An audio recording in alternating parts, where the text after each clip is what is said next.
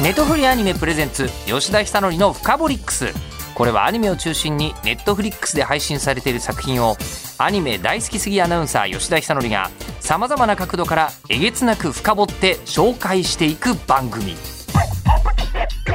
吉田久典深掘り吉田久典の深掘り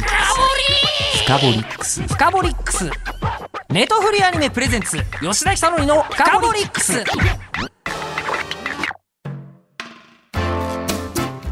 それが今の時代ですから、アニメとして動くわけです。そうなんです。それ重要だと思います。背景が立体感を持って動くっていうのは。うん。背景が動くっていうのは100年前の人はさすがにねその版画が動くは見れないと思うんですけど今は見れますからね。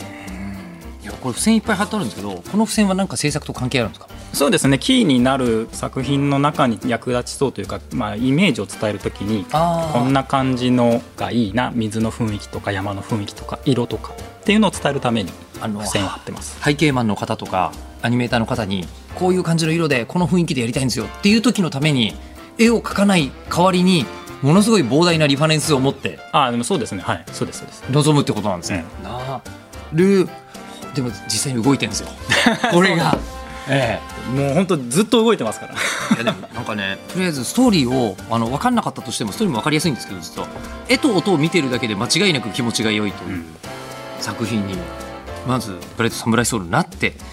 いるのですがはい。これを絵の部分の戦略音楽の部分の戦略はもうあったわけじゃないですか。こうやりたい。でただ今回の「ブライトサムライソウル」って先ほど確認したらウィル・スミスがもうやってるシリーズなんだよね。そうですね。えっと2017年の映画かなまあネットフリックスオリジナルの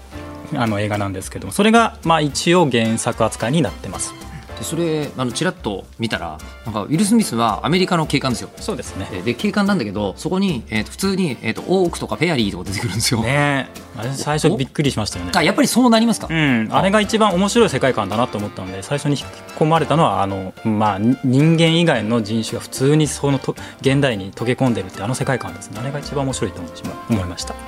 でそれがあってでこう監督のところに企画が来るわけじゃないですか。はい。で企画が来た時はもうこれ幕末でっていうふうになってたんですかこう側ぐらいしかなかった状態なんですけど、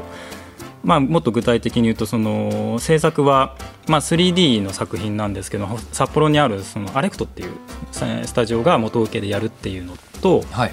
えー脚本は横手美智子さん。僕はあの久慈砂で一緒に仕事しましたけど、はい。横手美智子さんがやる、えー、とブライト、まあ、ビル・スミスさんが主演したあの映画をスピンオフでアニメ作るっていうこと。で舞台は日本にする。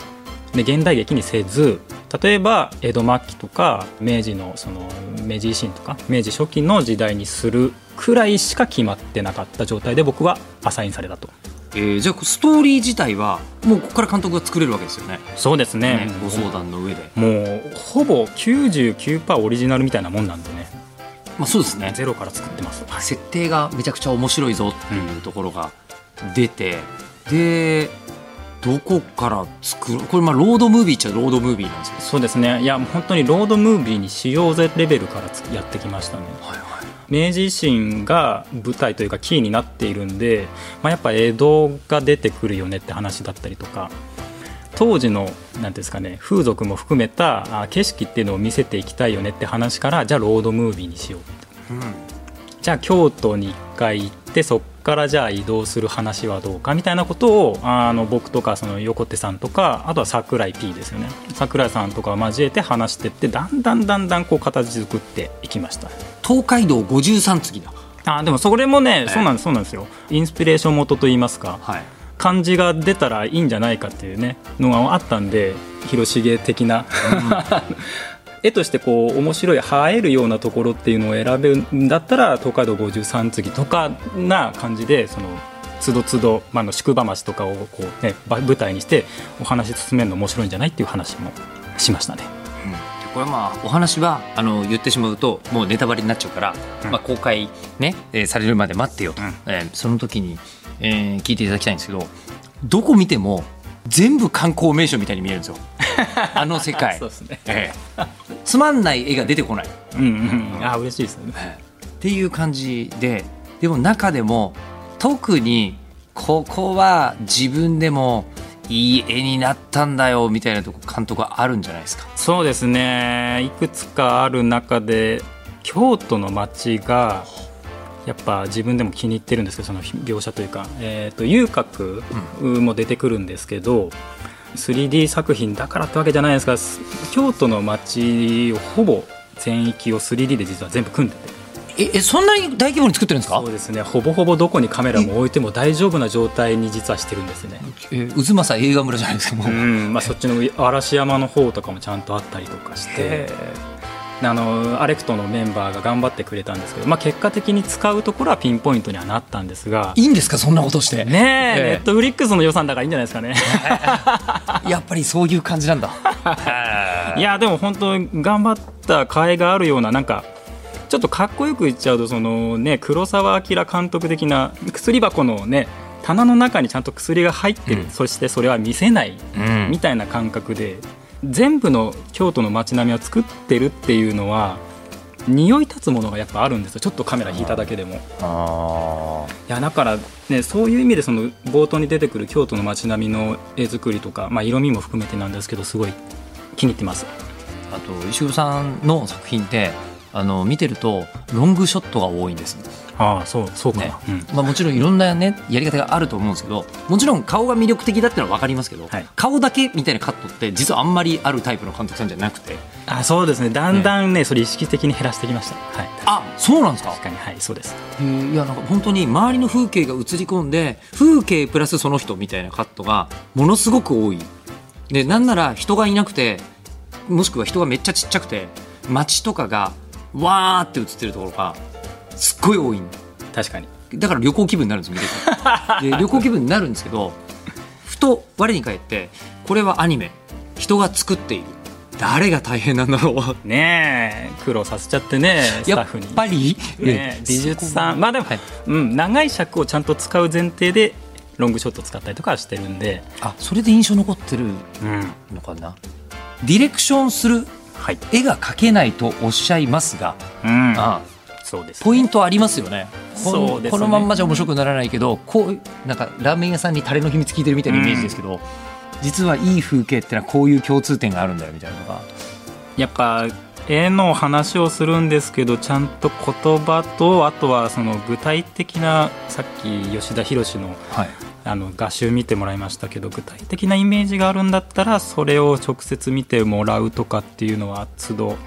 やってますね。あとは絵が描けない絵が描けないとは言っておりますがやっぱり一般人よりは一応描けるので絵コンテ描くぐらいはできたりするんですよ、まあ、それでなんとか頑張って伝えるって感じかな、ニュアンスを伝えるのがやっぱり本当は絵描きの監督さんだったらもうちょっとね具体的にできるんでしょうけど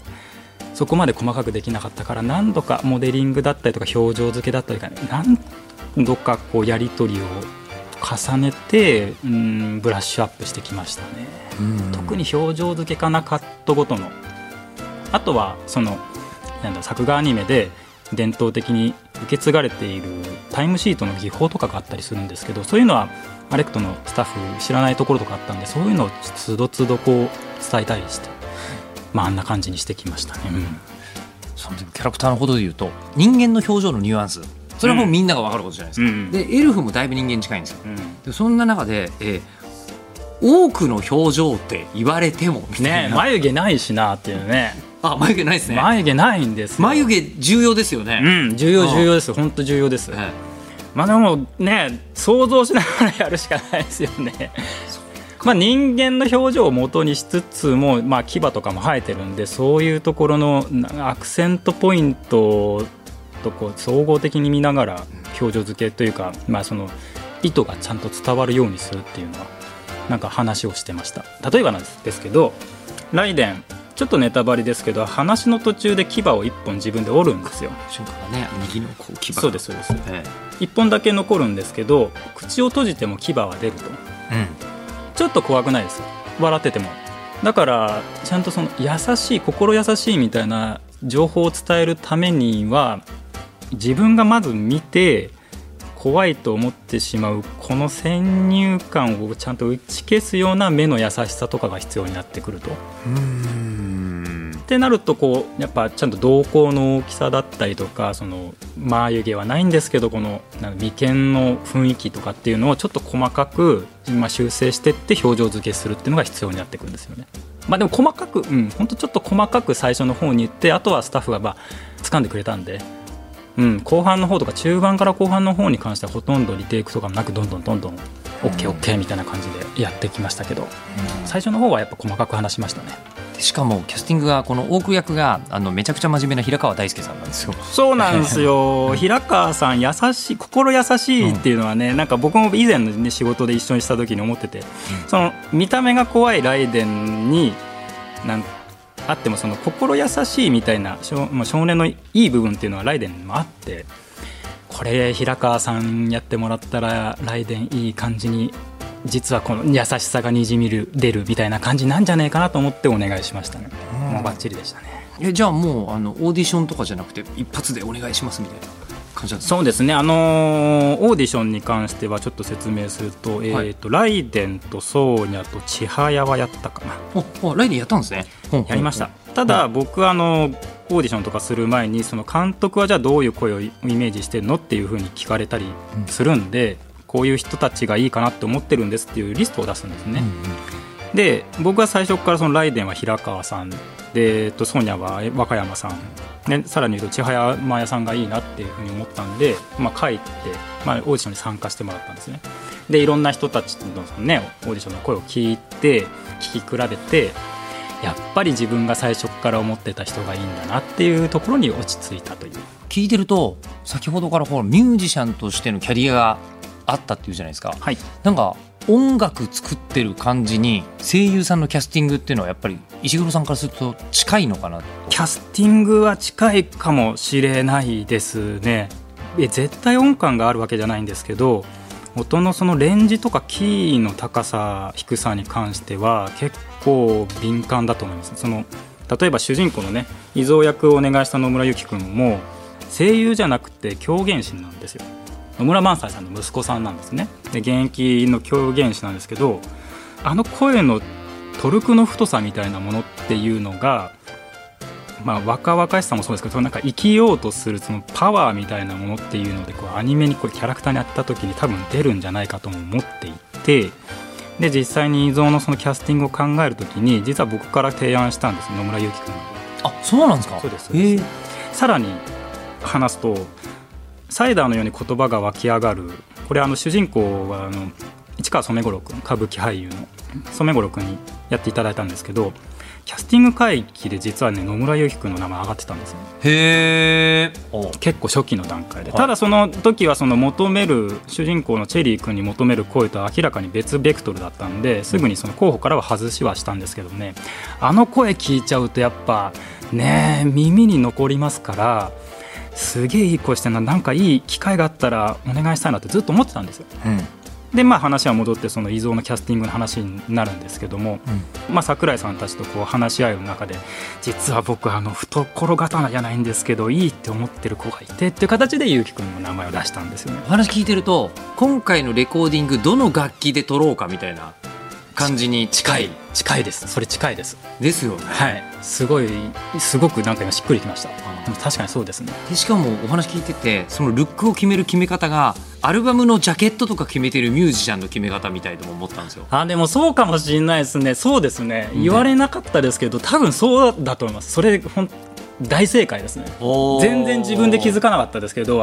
ジャケジャケのアートを考える感覚で作品のコンセプト考えていますね。絶対そうです。だからキャスティングが楽器っていうのもすごく分かりますね、うん、そうですね。こういう音色であとはその物語と絵コンテでリズムを刻んでいくから、楽譜ですよね。そうですね、ね。うん、音楽作品的に考えてるかも。あでもすごい今今日すごい今なんか自分の知らないところを吉田さんに発見してもらったんで。嬉しいです。いや深掘り 成功。まさに、そう成功。まさに、番組としては。そうです。絶対そうですね。なんとなくリスナーにって言いやすくなったな、リスナーに何か今一言監督から伝えてもらうとすると。そうですね。あのブライトってそのウィル・スミスさんが主演されている実写の映画を、まあ、原作として、まあ、スピンオフで今回はアニメ作ったんですけども原作と言いつつもねあの